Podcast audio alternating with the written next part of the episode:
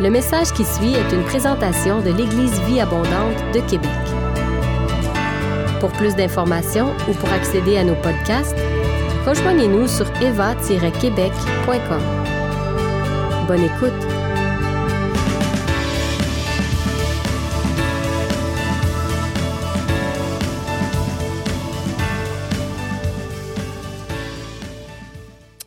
Donc, saviez-vous que pour raffiner l'or, euh, la seule façon de raffiner l'or est pour le fondre en, premier et puis ensuite le purifier, c'est de le faire subir des, températures de plus de 1000 degrés. Alors, ce qui est vrai dans le naturel, qu'il faut cette chaleur extrême, qu'il faut cette, euh, euh, processus qui est nécessaire pour que l'or soit raffiné, que les impurités soient enlevées, c'est aussi vrai pour le naturel et puis on voit pour le spirituel. Puis nous allons voir qu'ici Pierre va présenter euh, cet aspect spirituel, combien les épreuves euh, viennent dans notre vie afin que notre foi puisse euh, être transformée, pour, pour, que notre vie en Christ soit absolument transformée. Donc je vais lire du français, de la Bible français courant. 1 Pierre chapitre 1 verset 1 à 9. Donc euh, voilà. Donc de la part de Pierre, apôtre de Jésus-Christ, à ceux que Dieu a choisis et qui vivent en exilé, dispersés dans les provinces du Pont, de la Galatie, de la Cappadoce, de l'Asie et de la Bithynie. Dieu le Père qui vous a choisi conformément au plan qu'il a établi d'avance, il vous a mis à part grâce à l'Esprit Saint pour que vous obéissiez à Jésus-Christ et que vous soyez purifiés par son sang. Que la grâce et la paix vous soient accordées avec abondance. Louons Dieu, le Père de notre Seigneur Jésus-Christ, qui, dans sa grande bonté, nous a fait naître à une nouvelle vie en relevant Jésus-Christ d'entre les morts. Nous avons ainsi une espérance vivante en attendant les biens que Dieu réserve aux siens. Ce sont des biens qui ne peuvent ni disparaître, ni être salis, euh, ni perdre leur éclat. Dieu vous les réserve dans les cieux, à vous que sa puissance garde par la foi en vue du salut, prêt à se manifester à la fin des temps. Vous vous en réjouissez, même s'il faut que, maintenant, vous soyez attristés pour un peu de temps par toutes sortes d'épreuves. L'or lui-même, qui est périssable, est pourtant éprouvé par le feu. De même, votre foi, beaucoup plus précieuse que l'or, est mise à l'épreuve afin de prouver sa valeur. C'est ainsi que vous pourrez recevoir louange, gloire et honneur quand Jésus apparaîtra. Vous l'aimez bien que vous ne l'ayez pas vu. Vous croyez en lui bien que vous ne le voyez pas encore. C'est pourquoi vous vous réjouissez d'une joie glorieuse, inexprimable, car vous atteignez le but de votre foi, le salut de votre être. Donc nous voulons voir un peu sur, l'auteur d'abord. Il faut toujours se poser la question, qui l'a écrit? Nous savons que c'est cet disciple ex-pêcheur de poissons, ex-pêcheur aussi dans le sens péché, que Jésus a appelé. Et en Jean chapitre 21, on voit quelque chose de très intéressant, les versets 18 et 19, où Jésus dit à Pierre, voici ce que tu vas subir. Voici dans ta, vieillesse, toi qui avais la liberté d'agir, qui avais la liberté de mouvement, il y a d'autres personnes qui te prendront, qui vont t'amener là où tu ne choisirais pas d'y aller. Donc Jésus révèle que la mort de Pierre sera pénible. Et selon la tradition, euh, on dit que Pierre a choisi de se faire crucifier. Ben, il était crucifié, mais il a choisi d'être euh, crucifié dans le sens inverse, avec la tête vers le sol, parce qu'il voulait, se, voulait se démarquer de Jésus, qu'il ne soit pas euh, crucifié exactement de la même façon. Mais après avoir dit cela, qu'est-ce que Jésus dit? Suis-moi.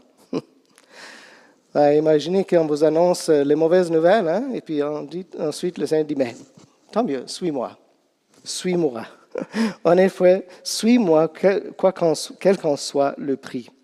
Alors le contexte, alors, c'était une période de persécution intense pour les gens qui habitaient en Asie mineure, qui est aujourd'hui connue comme la Turquie. On vient de nommer toutes les différentes provinces, et puis nous avons eu le plaisir d'y aller cet euh, été.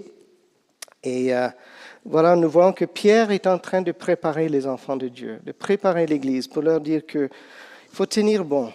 Il faut tenir bon. Il y a un temps qui vient, la chose que vous vivez vont s'intensifier. Tenez bon et soutenez-vous mutuellement. Et nous allons voir combien cette solidarité euh, au sein du corps est quelque chose qui, euh, qui est vraiment une force de l'Église persécutée. Donc, euh, on va avancer sur l'image, sur la situation en Afghanistan. L'Église secrète d'Afghanistan est, mise, à rude épreuve. La prise de pouvoir par les talibans en août 2021 a encore durci, durci la répression contre les chrétiens ce qui a conduit le pays à la première place dans l'index mondial de persécution des chrétiens en 2022. Des chrétiens ont fui, d'autres sont restés. La très petite communauté actuelle des chrétiens afghans fait tout pour maintenir le lien entre ses membres. Nous nous appelons les uns les autres dans le seul but de rester connectés, précise Saad, un chrétien rescapé.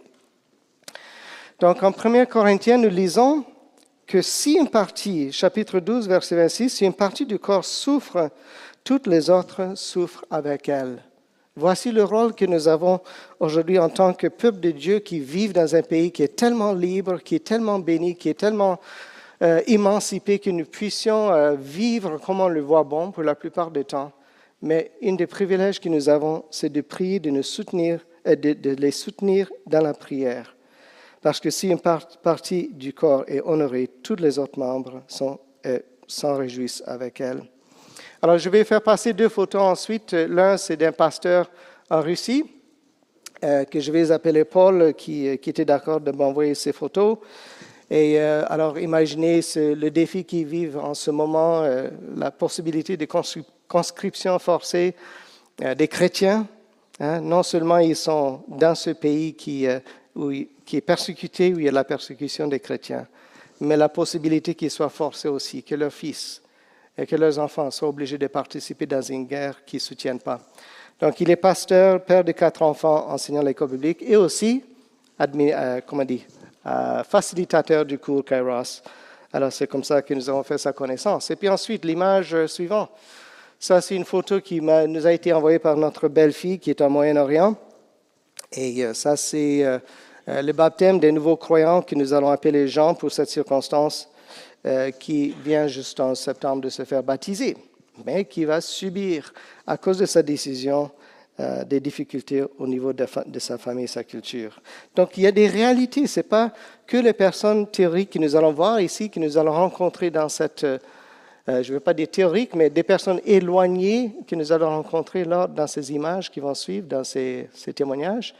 Mais vous aussi, je prie que Dieu élargisse vos, vos, horizons et qu'au lieu de choisir peut-être un tout inclus en, République dominicaine, comme nous l'avons fait, euh, au Cuba, que vous optez pour un voyage vers un pays où les gens sont sous pression, où les chrétiens vivent de la persécution pour leur foi, que vous puissiez aller les rencontrer, prier avec eux et puis les encourager à tenir fort.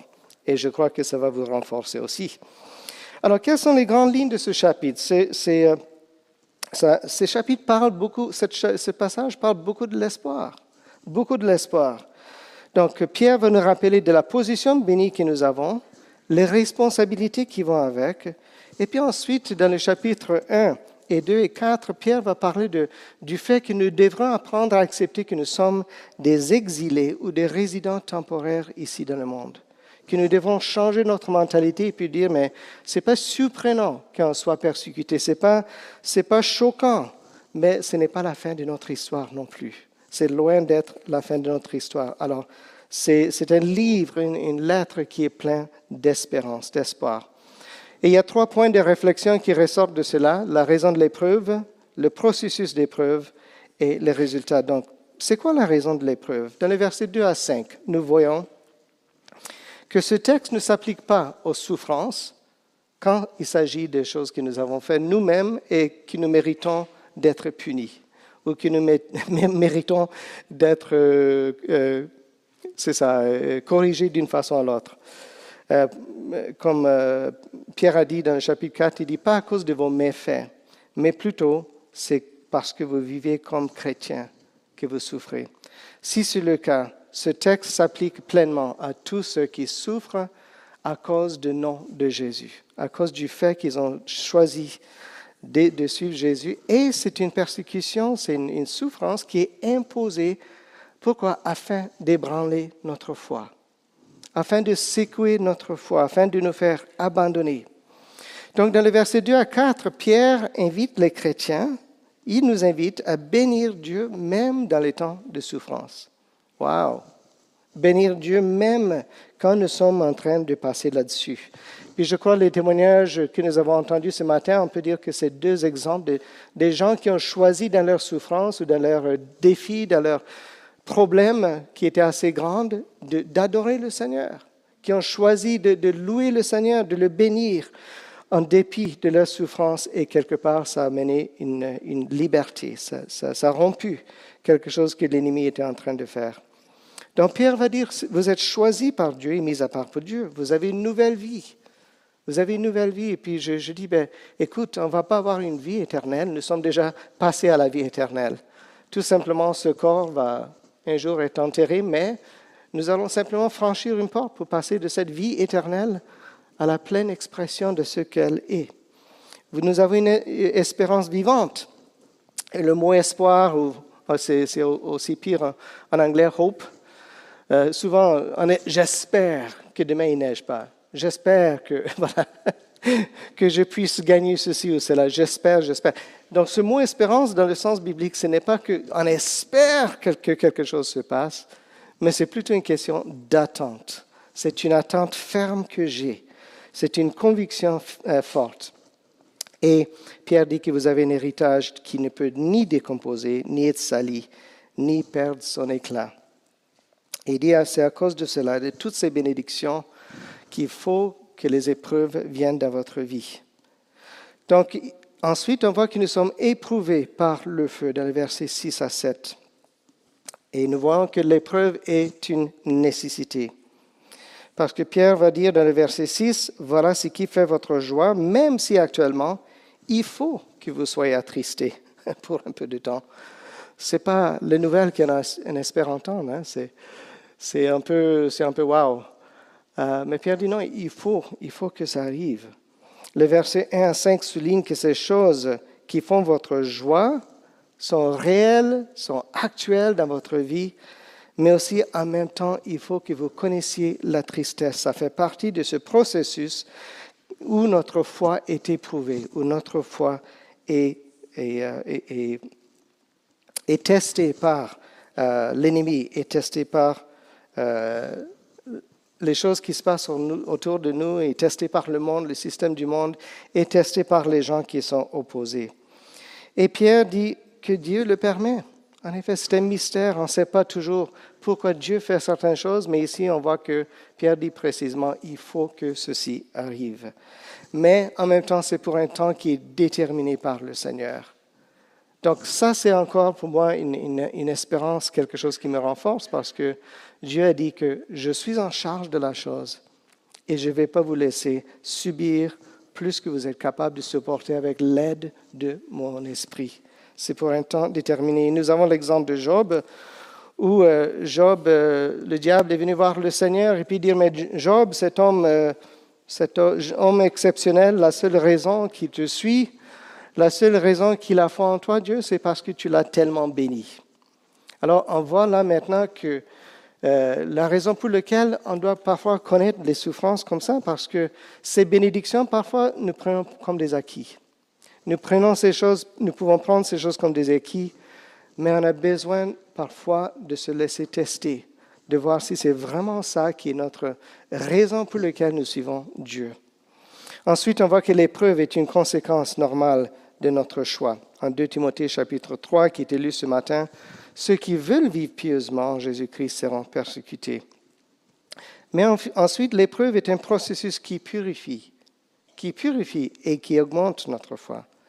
Parce que Pierre a dit dans le verset 7 que de même votre foi, qui est beaucoup plus précieuse que l'or, est mise à l'épreuve afin d'éprouver sa valeur. Afin d'éprouver sa valeur. Donc le feu révèle la qualité de notre consécration et notre confiance en Jésus d'une façon que les bons moments ne peuvent pas le faire. C'est en passant par les difficultés, c'est en passant par les épreuves, c'est en passant par parfois la persécution, ou le rejet que vraiment notre foi est mise à l'épreuve et la confiance que nous avons en Jésus n'est plus simplement une parole qui ressort de notre bouche, mais ça devient un fondé, quelque chose qui est fondamental à notre vie. Ça est pur et sans pêche. Ça nous empêche de, euh, ça épure tout ce qui nous empêche de vivre pleinement dans la paix et l'assurance en Jésus. Donc, je vais euh, demander à celui qui donne le témoignage de Gédéon de partager euh, le témoignage de Gédéon, de venir et le faire.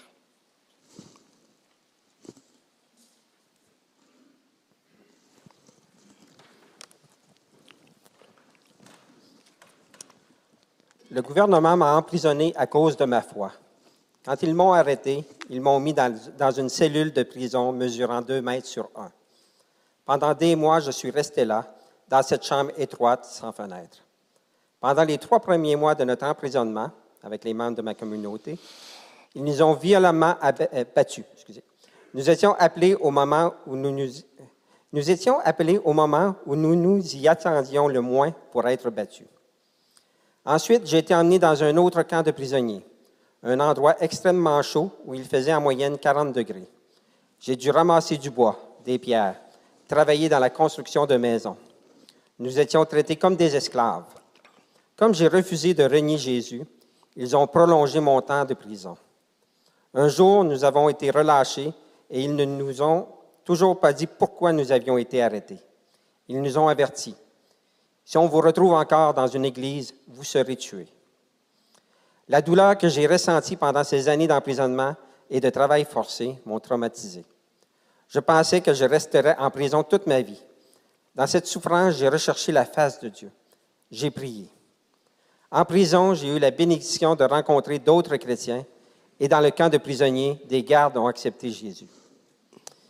C'est pour le Christ que je vis. C'est ma vocation. Mon ministère a grandi après ma libération. Quand je regarde en arrière, je vois que Dieu m'a fait grandir grâce à la prison. Oui, l'Église grandit. La persécution ne fait pas diminuer la puissance de Dieu. Hmm.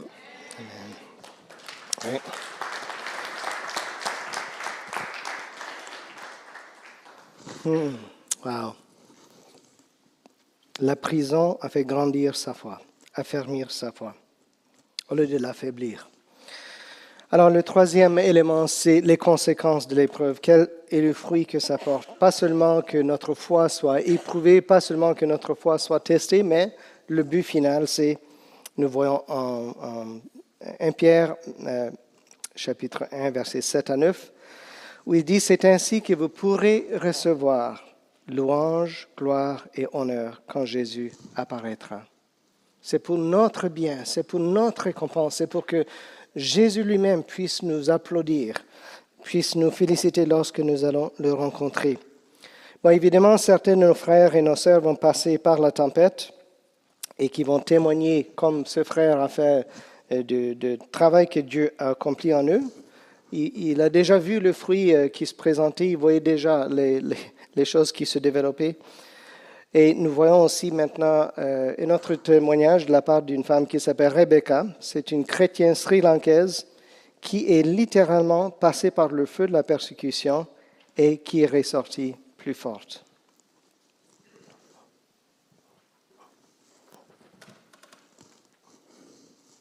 Ce dimanche de Pâques 2019, Rebecca se trouvait à l'église de Zion de Bati Kaloa, au Sri Lanka. Mais la fête a tourné au cauchemar lorsqu'un terroriste kamikaze portant des explosifs a pénétré dans le bâtiment. Trois églises et des hôtels ont été ciblés simultanément ce jour-là, faisant plus de 250 morts et des centaines de blessés. Rebecca a été brûlée au troisième degré. Sa sœur, son beau-frère et son neveu ont été tués. Malgré cette épreuve terrible, tous ceux qui la côtoient ont constaté que Rebecca fait preuve d'un courage extraordinaire. Voici ce qu'elle déclare. J'ai tellement de paix dans mon cœur. Je sais que Dieu fait tout pour notre bien parce que je l'ai expérimenté dans ma vie. Rebecca s'est mariée en avril dernier avec le fils d'un pasteur. Elle doit encore subir des opérations chirurgicales. des, opérations chirurgicales. Prions pour sa guérison totale. Hmm. Amen.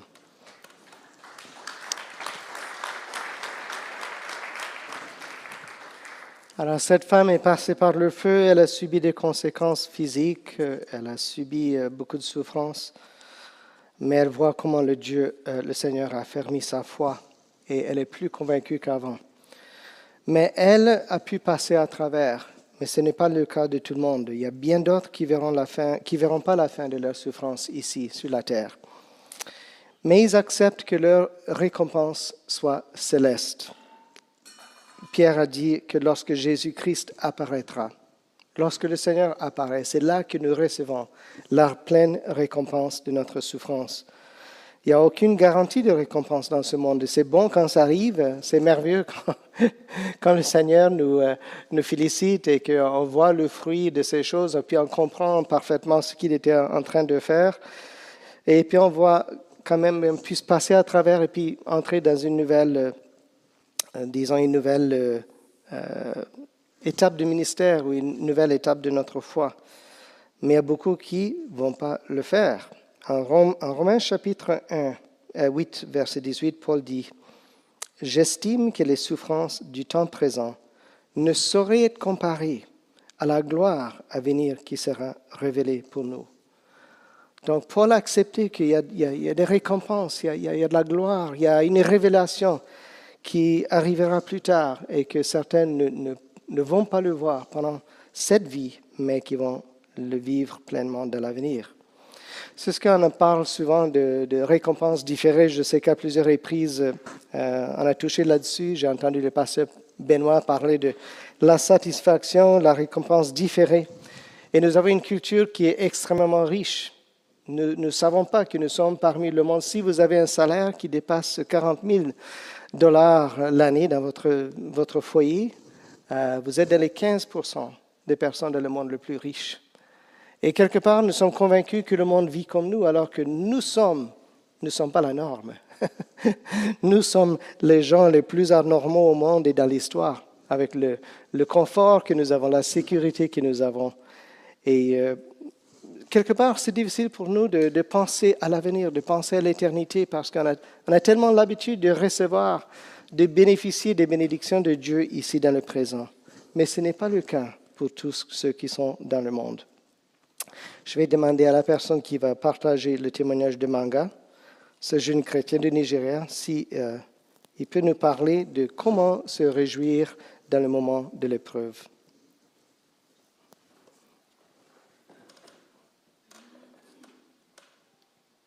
J'ai une petite notice en débutant. Attention, témoignage difficile. Manga a été agressé par Boko Haram, qui est un groupe extrémiste au nord du Nigeria. Son père a été tué sous ses yeux. Il nous raconte son histoire. Voilà comment ça s'est passé. Ma mère et les plus jeunes enfants étaient dans la maison. Les assaillants nous ont amenés hors de notre terrain, mon père, mon frère et moi. Après nous avoir attachés les mains dans le dos, ils ont essayé de nous ouvrir la gorge avec un couteau. Ils ont décapité mon père. Ils ont séparé sa tête de son corps. Ils ont ensuite passé à mon frère. Très vite, il a fait semblant d'être mort et ils l'ont laissé. Moi, à cause de la douleur insupportable que je ressentais d'avoir vu mon père être décapité, je me suis débattue. Quand ils ont vu que j'avais des coupures partout au niveau du cou, ils ont pensé qu'en quelques instants, j'allais me vider de mon sang et ils sont partis. Dieu a eu pitié de moi. Nous avons vécu ce drame parce que nous sommes chrétiens. Ils essaient de nous avoir à l'usure, de nous tuer et de s'emparer de nos biens. Ils nous ont demandé de renier notre foi, de nous tourner vers l'islam. Notre Père a refusé. Pour lui, rien n'avait plus de valeur que de vivre pour le Christ, et il croyait que la mort était un gain. Il n'a pas renié tout ça même au moment de sa mort. Il était comme ça, notre Père. Les terroristes nous ont alors demandé à mon frère et moi de renier notre foi et nous avons également refusé. J'ai dit que je ne renierais pas Jésus, que si je devais mourir, ce serait comme mon Père, un chrétien. Ils ont répondu, alors on va vous tuer. Mais nous sommes toujours vivants pour attester de la gloire de Dieu. Amen.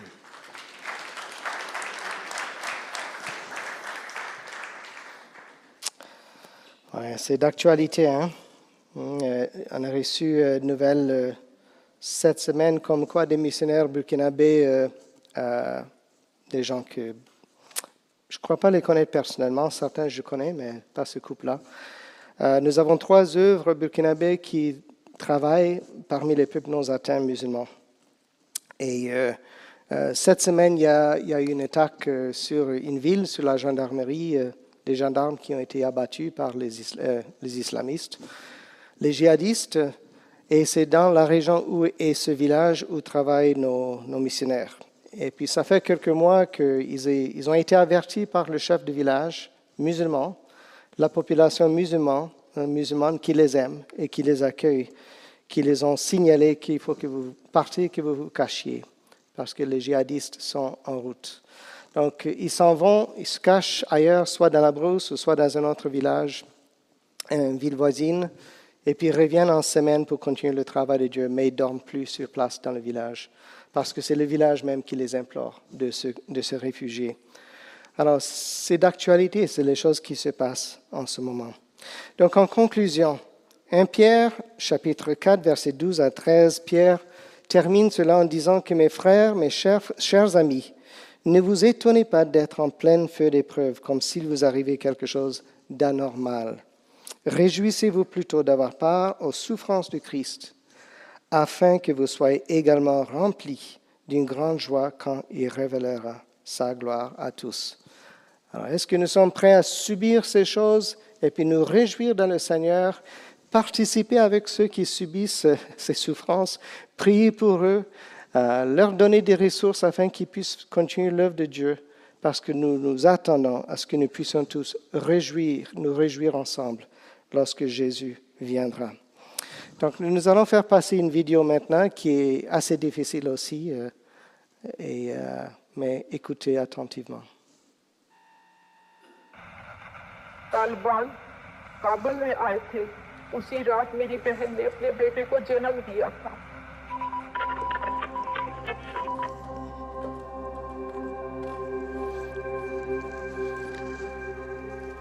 लोगों की छोटी छोटी बच्चियों से शादियाँ कर रहे हैं। वही उसे कत्ल कर देते हैं। जैसे उनका खानदान। पता नहीं, किस दिन ये हमारे दरवाजे पर आ जाएँगे। ऐसे वक्त में मैं सोच कर भी आवाज़ पाखता हो जाती हूँ। ऐ मेरे रब, तीन रोज से एक ही दाल की कटोरी पे मेरा पूरा खानदान गुजारा कर रहा है। डर लगता है कि उन लोगों के आने से पहले कहीं भूख ही ना हमें मार दे। बेचारे का क्या मुस्तकबिल होगा? ना अपने मज़हब को समझ सकेगा, ना औरत की इज़्ज़त को। हाय, वो छोटा सा बच्चा, उसके मुस्तकबिल में अभी बहुत कुछ पड़ा है। उसी ने हमें बेशक मुश्किलें बर्दाश्त करने को बुलाया है। जब उन्होंने मसीह को नहीं छोड़ा तो हमें कैसे छोड़ेंगे?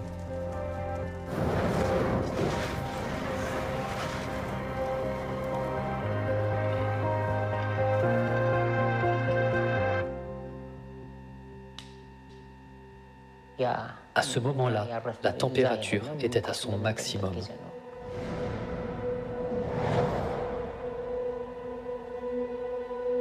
Je vous dis la vérité, plus que le manque de nourriture et d'eau, le plus grand défi était le climat.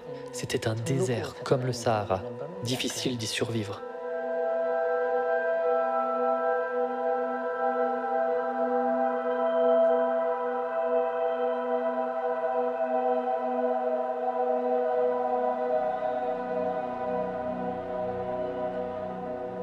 Pendant toutes ces années, le gouvernement m'a emprisonné à cause de ma foi. Je n'avais aucun autre chef d'accusation. Quand ils m'ont arrêté, ils m'ont mis dans une cellule de 2 mètres sur 1. Pendant des mois, je suis resté là, dans cette pièce étroite. Il n'y avait pas de fenêtre. Je ne savais pas quand le soleil se levait ou se couchait, ni l'heure qu'il était. On se faisait appeler au moment où on s'y attendait le moins et on se faisait battre. Puis on m'a emmené dans un autre camp de prisonniers appelé Miter. C'est un endroit extrêmement chaud. Il y fait 38 à 40 degrés. Je devais ramasser du bois, des pierres, travailler à la construction de maisons. Nous étions traités comme des esclaves. Par tous les moyens possibles, ils essaient d'épuiser votre corps, votre esprit et votre santé. La seule chose qu'ils font est de vous menacer. Ils vous demandent de renier votre foi et de la haïr. Honnêtement, la tentation a été très difficile. C'était extrêmement dur de répondre à cette demande. Cependant, avec l'aide de Dieu, nous avons persévéré et dit non. Nous avons refusé. Dans une certaine mesure, notre refus a prolongé notre séjour en prison. Si nous avions dit oui, il nous aurait libérés plus tôt. Et puis, ils ont fini par nous libérer. Ils nous ont avertis de ne pas nous rendre dans les églises des mouvements évangéliques ou pentecôtistes. Ils ont dit, si on vous trouve à nouveau dans une de ces églises, vous serez tués. Mais jusqu'à présent, par la grâce et l'aide de Dieu, nous continuons de nous rassembler clandestinement. Nous prêchons, nous servons, nous baptisons les nouveaux venus et nous étendons le royaume de Dieu.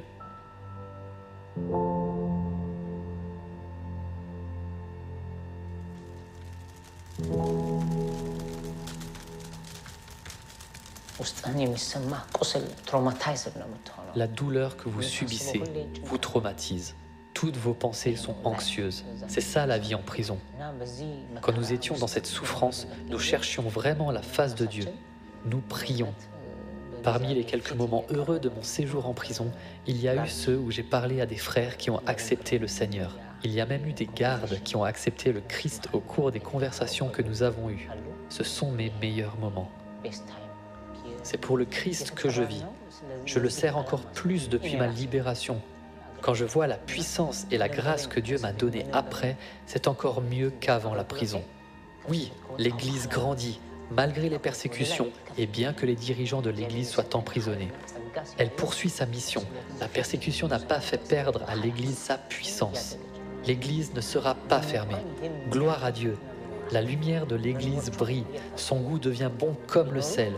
Au début, beaucoup disaient des choses négatives sur nous, les chrétiens. Mais quand les gens ont comparé ce qu'ils avaient entendu sur nous et ce que nous sommes réellement, ils ont vu que les accusations n'étaient pas vraies. Ils voient que nous sommes de vrais croyants. Ils voient la pureté de l'Évangile en nous.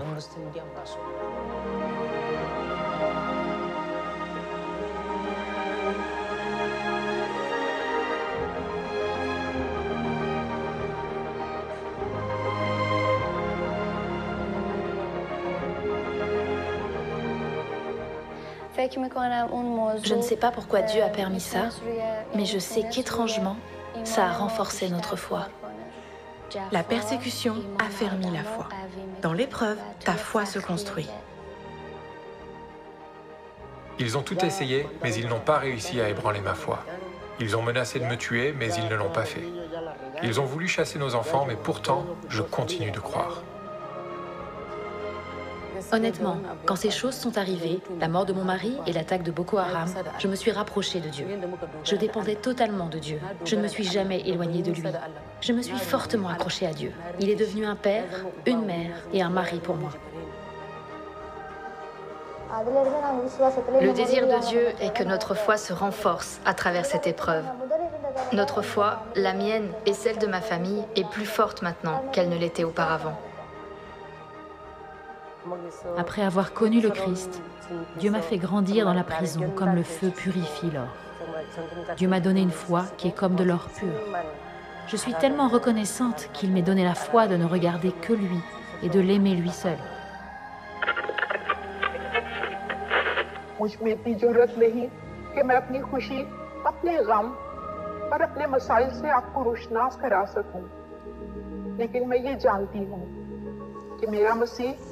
और आपका मसीह एक है। और हम दुआ के ज़रिए एक दूसरे के साथ जुड़े हुए हैं, क्योंकि हम मसीह का बदन हैं। खुदा आप पर हमारी मुश्किल अया करेगा और हमारी मुतफिका दुआ ही वाहिद हल है।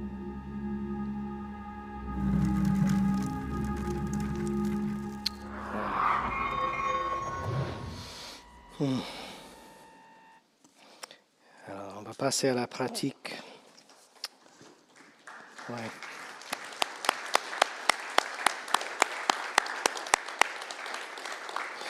Les nouvelles que j'ai reçues euh, sur Al Jazeera euh, cette semaine, les Afghans, euh, ils donnent les tranquillisants aux enfants afin qu'ils s'endorment parce qu'ils n'ont pas mangé, donc ils ne veulent pas que les enfants subissent, pleurent et, souffrent de faim. Donc les parents sont obligés de, les droguer. Puis ensuite, beaucoup qui se font opérer, qui donnent des organes afin d'avoir suffisamment d'argent pour nourrir les enfants pendant quelques jours de plus. Donc c'est le cas actuel en Afghanistan. Donc nous allons faire la pratique et passer à la prière. Donc je vous invite à vous regrouper en quatre ou cinq personnes sans vous toucher si possible. Et nous allons passer euh, quelques minutes en prière, parce qu'il est beau de parler de la prière, mais nous voulons le faire. Donc je vous invite. Euh,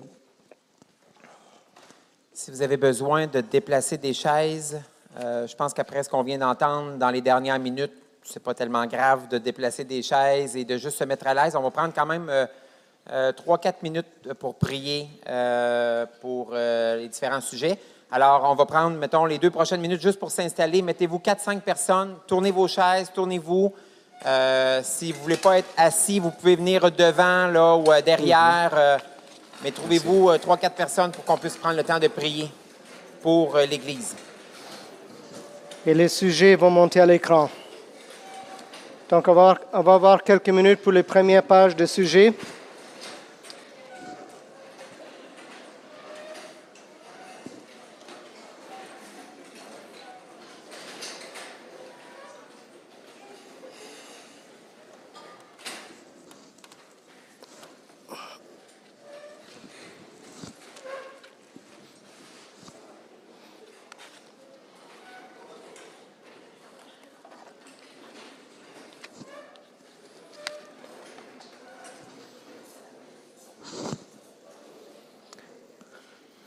Prions pour que la paix de Dieu envahisse le cœur des chrétiens afghans et que la parole de Dieu leur donne du courage. Prions pour qu'ils soient entourés de la présence de Dieu et qu'ils trouvent du réconfort auprès de lui. Prions pour les chrétiens enlevés encore en vie, demandant à Dieu de les secourir et de les garder.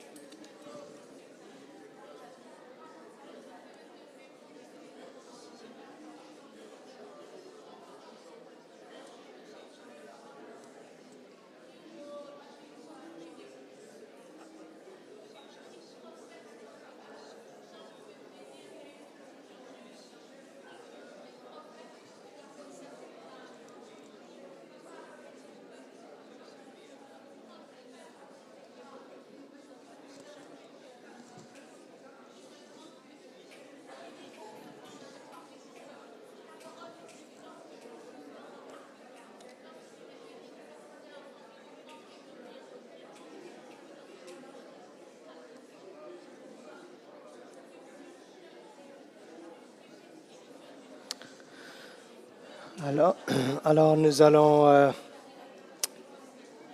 nous allons afficher d'autres euh, requêtes de prière. Et puis pour ceux qui sont à la maison, nous, vous invitons à, prier avec nous aussi, euh, bien sûr.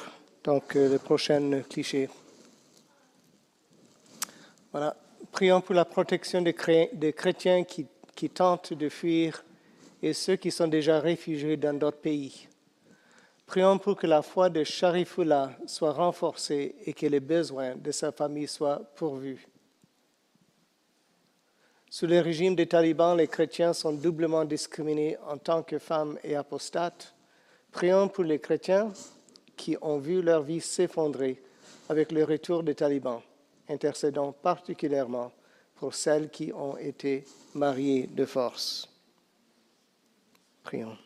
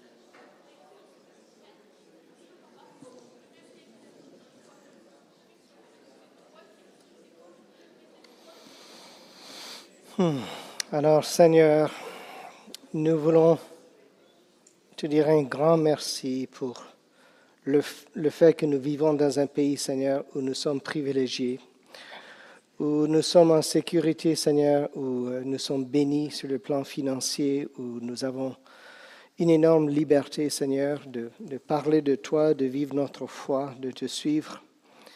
Seigneur, nous savons qu'il y a des situations, oui, où euh, les chrétiens dans leurs familles respectives ou, euh, euh, peut-être au, sein de leur travail, Seigneur, connaissent un genre de persécution. Seigneur, nous prions que tu les rends forts, que tu leur donnes le courage et la grâce de, de ne pas se rétrécir, de ne pas se renfermer, mais Seigneur, plutôt d'être ouverts avec leur foi en dépit de tout ce que les gens puissent dire. Et nous prions, Seigneur, que tu utilises ce témoignage pour, pour ouvrir les yeux des gens, pour toucher le cœur des gens, que ceux qui les, les, les, ceux qui s'en moquent d'eux, ceux qui, ceux qui les critiquent, Seigneur, nous, nous prions que quelque part ton esprit vienne agir à travers la simplicité, l'humilité et la clarté des témoignages que nous, les croyants, nous puissions amener, Seigneur, dans le marché canadien, dans les communautés canadiennes. Et nous prions, Seigneur, ici au Québec, qu'il y a quelque chose qui se lève dans le cœur des croyants pour qu'ils témoignent sans crainte, pour qu'ils témoignent, Seigneur, sans, sans religiosité, mais pour qu'ils se laissent, ils laissent ouvrir leur vie, Seigneur, afin que leur témoignage soit euh, resplendisse et que répandisse, Seigneur, que les gens puissent entendre pourquoi nous croyons les choses que nous croyons et qui est cette personne en qui nous avons placé notre confiance. Seigneur, nous prions que tu agis dans cette province, que les, décennies, Seigneur, euh, où les cœurs ont été durs, mais qui sont en train, Seigneur, de s'assouplir. Nous prions que ce soit le temps où ton esprit agisse, Seigneur, et qu'il ait une moisson dans cette province. Et Seigneur, nous prions pour euh, le pasteur russe que, qui est là. Je vais l'appeler Paul pour cette circonstance. Seigneur, je prie que pour lui, bien qu'il soit dans un pays où euh, peut-être ils ne subissent pas les mêmes genres de persécutions maintenant euh, qu'ils subissaient avant, néanmoins, Seigneur, nous savons qu'ils ils sont mal vus par le gouvernement, ils sont opposés par le gouvernement, et puis qu'il y a beaucoup d'oppression qui leur est imposée. Seigneur, je prie pour lui, pour que tu le bénisses, que tu renforces sa famille et que tu permets en sorte qu'en ce temps difficile en Russie, Seigneur, que ton évangile puisse se faire annoncer avec, euh, avec audace, avec courage et avec clarté, et que la comparaison entre la pensée du monde et la bonne nouvelle de Jésus soit quelque chose qui, soit d'autant démarqué par le conflit qui vit en ce moment. Si vous avez aimé ce message, nous vous invitons à vous joindre à nous lors de nos rencontres du dimanche matin. Vous trouverez l'horaire et l'emplacement de nos réunions sur notre site internet eva-québec.com. N'hésitez pas à communiquer avec nous et que Dieu vous bénisse.